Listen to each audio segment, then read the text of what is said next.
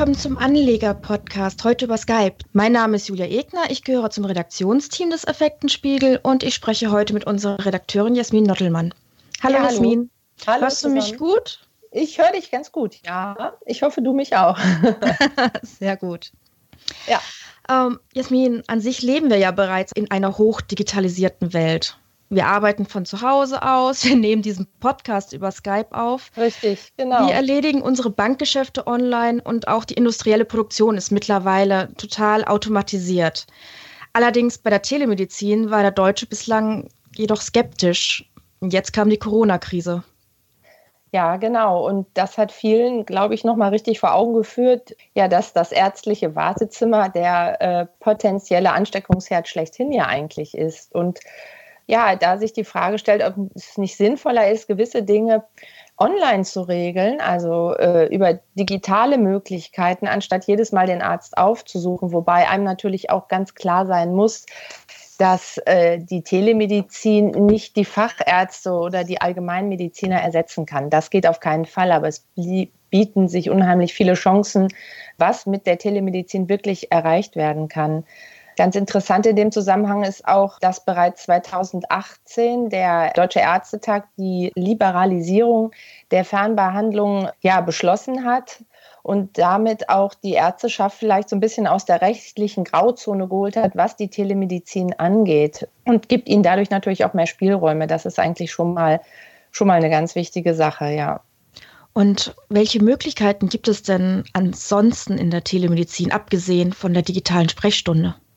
Was natürlich auch noch ein ganz, ganz wichtiger Punkt ist, dass man sich überlegen kann, dass man zum Beispiel äh, Menschen, die chronische Erkrankungen haben, durch Apps, dass die permanent zu Hause, dass die Werte gemessen werden können. Bei Diabetikern, ne, der Blutzuckerspiegel oder äh, Herzerkrankungen, Blutdruckmessungen, all diese Dinge könnten ja in der normalen räumlichen Umgebung öfter stattfinden. Man hätte ganz andere Hochrechnungen dadurch. Das wäre ja für die Ärzte und auch für den Patienten deutlich interessanter, weil viele Menschen gehen dann zum Arzt, sind vielleicht aufgeregt, bekommen dann diese Messungen, die sind ja vielleicht gar nicht so ablesbar, als wenn man ja das regelmäßig in seinem Alltag einbaut. Ja, ich denke, das ist sehr sinnvoll.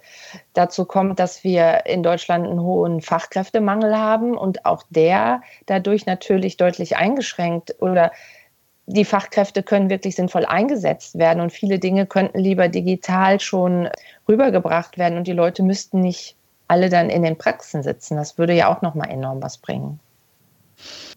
Aktuell ist ja auch die digitale Krankschreibung ein großes Thema. Das fällt genau. ja auch unter die Telemedizin. Genau. Ab, das ist das, was ich damit meine. Genau, das hast du gut gebracht jetzt. Genau, ähm, dass man sagt, man kann auch da äh, braucht dann da nicht so viele Leute vorhalten. Man, es muss nicht jeder in das Wartezimmer kommen und, und, und, und, sondern kann, solche Sachen können dann nicht, bestimmt nicht immer alle, da muss man sich ganz klar sein. Also es gibt eine Krankheit ist eine Krankheit, man, das muss vom Arzt richtig diagnostiziert werden. Das ist überhaupt gar keine Frage. Aber es gibt viele kleine Sachen, wie so eine Krankschreibung und, und, und. Sowas muss ja nicht zwangsläufig dazu führen, dass die Kranken sich wieder in die Praxis schleppen. Und äh, was natürlich auch noch ein wichtiger Aspekt ist, ist, ähm, dass es immer weniger Hausärzte in den ländlichen Gebieten gibt und man große Probleme hat, da die Nachfolge zu regeln. Und wenn es dann Nachfolger gibt, die natürlich eine enorme äh, Patientenschar haben und auch da gibt es deutliche Möglichkeiten der Vereinfachung, wenn gewisse Dinge vielleicht direkt einfach erstmal über Telefonate und dann vielleicht über solche äh, Messungen, die per App laufen, auch besprechen kann. Die Nachfrage dürfte jedenfalls mittlerweile auch deutlich ansteigen. Welche Unternehmen spielen denn in dem Bereich eine Rolle? Ja, da sind wir ja ähm, letzte Woche nochmal genauer auch im Anlegermagazin drauf eingegangen im Bereich, äh, welche Unternehmen da ganz vorne mitspielen. Und da muss man sagen, hier in Deutschland äh, sind die Menschen in der Regel noch sehr skeptisch. Aber eigentlich haben sich viele große Unternehmen schon super am Markt platziert und haben schon ganz interessante Möglichkeiten, bieten sie jetzt schon an, die man nutzen kann. Und ich bin mir ganz sicher, dass die natürlich jetzt viel stärker nachgefragt werden. Noch im Hinblick auf Corona ist vielen bewusst geworden, dass wir die digitalen Möglichkeiten, die uns viele Unternehmen schon anbieten, jetzt auch einfach mal nutzen sollten. Ich meine, das merken wir im Homeoffice. Das wird sich ähnlich in der, in der Telemedizin durchsetzen. Und zu den Vorreitern in Deutschland in Sachen Digitalisierung der Gesundheitsbranche, also da fällt einem sofort die Compro Group Medical ein. Das äh, Unternehmen liefert Software für Ärzte, für Zahnärzte, für Krankenhäuser, Pflegeeinrichtungen, Apotheken. Und was ich jetzt noch ganz spannend fand, was sie bestimmt nicht ganz aus Uneigennutz gemacht haben, aber ähm, ihnen bestimmt auch viel bringen wird, da bin ich ganz sicher, ist, dass die Compro Group Medical allen Kliniken in dieser aktuellen Krisensituation diese Click-Doc-Videosprechstunde kostenlos zur Verfügung stellt. Ähm, das heißt, die äh, Krankenhäuser und medizinischen Einrichtungen können jetzt einmal ausprobieren, was Compro Group da anbietet. Und eine Registrierung ist relativ einfach. Die Bedienung äh, sagt Compro Group auch. Und die Videosprechstunde erfüllt sämtliche Datenschutzverordnungen und ist auch von den Krankenversicherungen zertifiziert. Also mehr kann man eigentlich nicht wollen.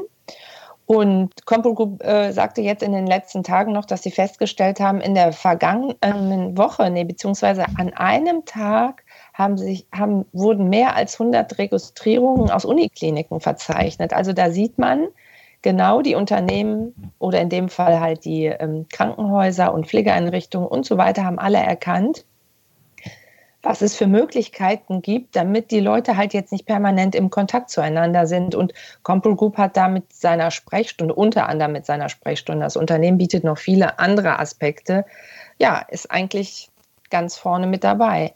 Was auch noch ganz interessant ist in dem Zusammenhang, wir haben ja die Problematik im Moment bei den Aktiengesellschaften, dass die jetzt im Moment die Hauptversammlungssaison voll äh, anläuft. Und auch Compo Group hat geplant, am 13. Mai äh, ihre Hauptversammlung stattfinden zu lassen. Also ich habe bis zuletzt nichts anderes gehört. Es sieht so aus, als sollte sie am 13. Mai stattfinden, in welcher Form auch immer. Und was noch viel interessanter ist, dass Compo Group jetzt gesagt hat, wir werden die 50 Cent Dividende, die wir der HV vorschlagen wollten vor der Corona-Krise, auch jetzt in der Corona-Krise weiter vorschlagen. Und das ist natürlich auch sehr interessant für die Aktionäre. Durchaus. Du hast jetzt auch schon mal auf die Klinikbetreiber hingewiesen. Wie sieht es denn jetzt mit Fresenius zum Beispiel aus? Ja, genau. Fresenius kennt man ja eigentlich äh, schon ganz gut in Deutschland mit den Helios-Kliniken und so weiter. Nicht ganz unbekannt ist auch Fresenius Medical Care ein Tochterunternehmen der Fresenius, die sich auf Dialysepatienten oder Dialyse spezialisiert haben. Und Fresenius selber als Hauptkonzern hat über ihre Tochter oder eine weitere Tochter, nämlich die Corali, zuletzt die digitale Gesundheitsgruppe übernommen. Das ist ein Frankfurter Softwareentwickler. Ähm, und das passt eigentlich ganz gut ins Konzept von Corali, weil ähm, Corali, die Tochter von Fresenius, bietet Patienten-Apps sowie äh, daran angebundene Web-Apps für Ärzte an. Damit können personalisierte digitale Therapiepläne für Patienten entwickelt werden. Das ging so in die Richtung, was ich eben schon sagte, dass chronisch Erkrankte dadurch, äh, dass dadurch Messungen vorgenommen werden und natürlich auch entsprechende digitale äh, Therapiepläne wieder entwickelt werden können. Ich kann mir vorstellen, dass das für chronisch Erkrankte eine unglaubliche ähm, Erleichterung ist. Du hast jetzt sozusagen äh, zwei Unternehmen genannt, die sich mit der Software für Telemedizin auseinandersetzen. Wie sieht es denn mit Apotheken aus? Online-Apotheken dürften doch aktuell einen Riesenboom erleben. Ja, ähm, ich äh, hatte mit der Shop-Apotheke oder mit dem Unternehmen Shop-Apotheke gesprochen und die sagten mir in dem Fall auch, ja, es ist in der Tat so, dass die Nachfrage so groß ist, dass sie inzwischen schon an ihre Kapazitätsgrenzen kommen. Und das erste Quartal, die Umsatzentwicklung im ersten Quartal liegt eindeutig über den internen Planungen. Allerdings ist natürlich auf der anderen Seite so schön das ist, wenn man so viel zu tun hat, muss die Personaldecke aufgestockt werden und so weiter. Es entstehen auch Mehrkosten. Nichtsdestotrotz ist Shop Apotheke natürlich daran interessiert, äh, alle Kunden zu beliefern. Aber das geht halt nicht nur mit, einer höheren, mit einem höheren Umsatz einher, sondern wird sich natürlich auch auf die Kosten auswirken. Dennoch ist die Shop-Apotheke grundsätzlich gut aufgestellt und steckt sowieso schon genug äh, Geld in den Ausbau der Kapazitäten. So wird zum Beispiel in, in Fenlo noch ein neues Werk gebaut und außerdem ist geplant, die Produkte, die angeboten werden, da noch die Produktpalette noch auszubauen. Also Shop Apotheke ist da richtig gut am Start und auch richtig gut am Markt. Eigentlich neben zur Rose äh, ein weiterer, ein weiterer Apotheken-Online-Konzern so die zwei marktmächtigsten. Und Shop Apotheke wird halt nicht müde, in alle weiteren Richtungen ja, die Möglichkeiten auszutesten und hat unter anderem jetzt zuletzt auch noch eine Kooperation mit der britischen Online-Praxis Zava abgeschlossen. Ja, weil Shop Apotheke halt hat auch die Bedeutung der Online-Beratung erkannt. Und das ist natürlich mit so einer äh, Kooperation mit einer Online-Praxis natürlich eine super Symbiose. Und gibt es auch reine Telemedizinunternehmen? Jetzt hier so im europäischen Markt wäre mir da nichts bekannt, aber äh, wen man sich da bestimmt mal ähm, näher anschauen sollte, ist das US-Unternehmen Teladoc Health.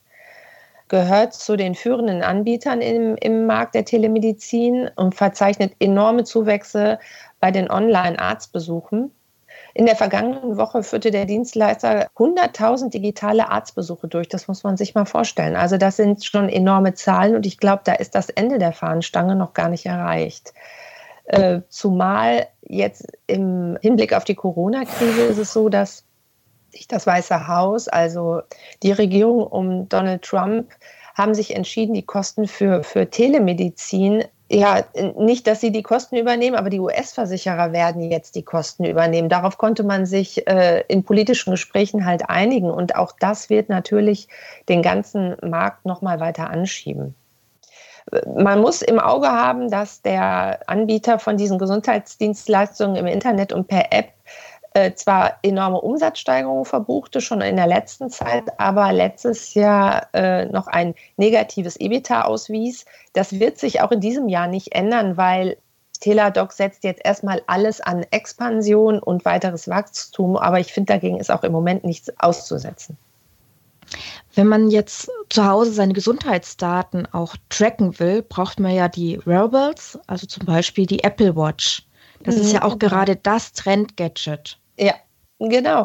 Und es ist halt nicht nur, dass man das äh, wie ein Statussymbol am Arm trägt, sondern es, ja, es bietet auch wirklich oder sie bietet auch wirklich Vorteile. In dem Zusammenhang ist auch ganz interessant, dass Apple mit Biotelemetry äh, zusammenarbeitet. Das ist ein Monitoring-Spezialist. Und hier ist es so, bei der Apple Watch und bei Biotelemetry läuft das so, dass die Apple Watch die Daten aufnimmt und der US-Anbieter diese ganzen Daten aufzeichnet, aufbereitet und man sie dann via iPhone oder iPad wieder zur Verfügung gestellt bekommt. Und was äh, bei Biotelemetry auch ganz interessant ist, der, das Unternehmen ist bereits in den äh, schwarzen Zahlen, schreibt also schon Gewinne und ist insofern hochinteressant und lukrativ. Und deswegen wundert es mich auch nicht, dass Apple bereits nachgesagt wird, dass hier Interesse bestehen würde, das Unternehmen zu übernehmen. Das erscheint mir gar nicht so dumm. Und wenn Apple auf dem Markt mitspielt, dann dürfte Amazon doch auch nicht fehlen, oder? Da hast du komplett recht. So ist das. Die beiden sind irgendwie in allen großen Trendthemen dabei, wobei eigentlich auch ein guter Indikator dafür, dass so Themen weiter gut laufen werden, weil Apple und Amazon haben einfach einen guten Riecher, wo in nächster Zeit gutes Geld zu verdienen ist. Ja, und Amazon macht das eigentlich ganz interessant. Die ähm, haben am Unternehmenssitz in Seattle erstmal eine eigene Online-Sprechstunde für ihre Angestellten aufgebaut. Das heißt, die können online da nachfragen und ja, das äh, Amazon Care nennt sich das und damit will man erstmal, das Unternehmen probiert damit erstmal aus. Für mich, wenn ich ehrlich bin, erstmal so eine große Spielwiese. Die wollen wahrscheinlich erstmal gucken, wie funktioniert sowas, um da Kinderkrankheiten ja, auszumerzen und solche Geschichten. Und auch hier gibt es schon interessante Gerüchte wieder am Markt, nämlich ja, dass Amazon das deutlich weiter ausbauen will und dazu nämlich auch zuletzt das Startup Health Navigator übernommen hat. Das ist eine Plattform mit äh, einer Reihe von Tools, die Patienten telemedizinisch unterstützen können. Also sieht man, Amazon hat da noch einiges vor. Also wenn ich das jetzt richtig verstanden habe, bietet Amazon für seine eigenen ähm, ja, Angestellten eine Online-Sprechstunde und bei Bedarf auch eine Offline-Behandlung an im Krankheitsfall. Sehe ich das richtig? Mhm, genau, genau. Okay, das stößt jetzt bei mir ein bisschen bitte auf. Ähm, also datenschutzrechtlich sehe ich es zumindest sehr kritisch, wenn der Arbeitgeber gleichzeitig die Krankenakte verwaltet. Da wäre auf jeden Fall mal spannend, wie das dann ähm, sich hierzulande ähm, ja. entwickelt, sollte Amazon das hier auch launchen wollen. Das ist auf jeden Fall alles sehr schwierig, wobei ich behaupte, dass Amazon Care äh, in dem Fall wirklich die Mitarbeiter einfach nutzt als Testperson, um zu gucken, wie gut ist hier unsere, äh, unser Telemedizin-Angebot. Und dazu passt dann auch, dass sie dieses Startup übernommen haben. Ich behaupte mal, Amazon wollte nicht seine Mitarbeiter in dem Fall aushorchen, sondern wollte einfach ein großes Testfeld haben. Aber sicherlich ist das mit dem Datenschutz schon richtig, so wie du gesagt hast. Und das hatten wir ja letztens auch bei diesen Smart Speakern. Das ist immer Fluch und Segen zugleich. Aber die Corona-Krise hat gezeigt, wir können das nicht mehr aufhalten und wir wollen das auch nicht mehr aufhalten. Und die Frage ist nur, wie jetzt die Politik es schafft, da ein gutes, sicheres äh, Netz zu schaffen, damit unsere Daten auch noch relativ sicher sind. Exakt. Jetzt wahrscheinlich bekommt auch dieser Markt für Telemedizin und die Digitalisierung insgesamt die nötige Aufmerksamkeit, auch um endlich die notwendigen ähm, digitalen Infrastrukturen weiter auszubauen. Genau, genau. Das denke ich auch auf jeden Fall. Ja. Und vor dem Hintergrund muss ich sagen, so dass äh, diese Werte, die jetzt da schon ganz aktiv sind und so schlau waren und schon vor etlichen Jahren angefangen haben, sich da ihre Marktposition aufzubauen, da kommt auch so schnell kein neuer ran, der jetzt vielleicht noch versucht, da einzusteigen. Ich meine, Apple und Amazon sind länger schon dran, die sind schon groß dabei. Und die anderen Werte haben sich, die wir genannt haben, haben sich schon lange einen guten Markt aufgebaut. Insofern, diese Unternehmen sind auf jeden Fall gut gerüstet, um vom Trend mit Telemedizin mit profitieren zu können. Und der Markt ist, wie du schon gesagt hast, definitiv dafür da. Ja, das merkt man ja jetzt, wenn man schon sieht, wie sprunghaft überall die Anfragen ansteigen und so. Das ist ja eindeutig. Gut. Dann bedanke ich mich, dass du dir die Zeit für mich genommen hast. Gerne, gerne. Und äh, wir werden natürlich auch weiterhin über die wirtschaftlichen Entwicklungen der Corona-Pandemie berichten, sowie natürlich auch über die aktuellen Trendthemen. Die findet ihr weiterhin täglich auf unserer Website effektenspiegel.com sowie wöchentlich in unserem Magazin. Falls ihr explizite Fragen zu dem Thema habt, könnt ihr sie mir weiterhin per E-Mail an podcast.effekten-spiegel.de schicken. Für heute verabschiede ich mich. Bis zum nächsten Mal. Tschüss. Tschüss zusammen.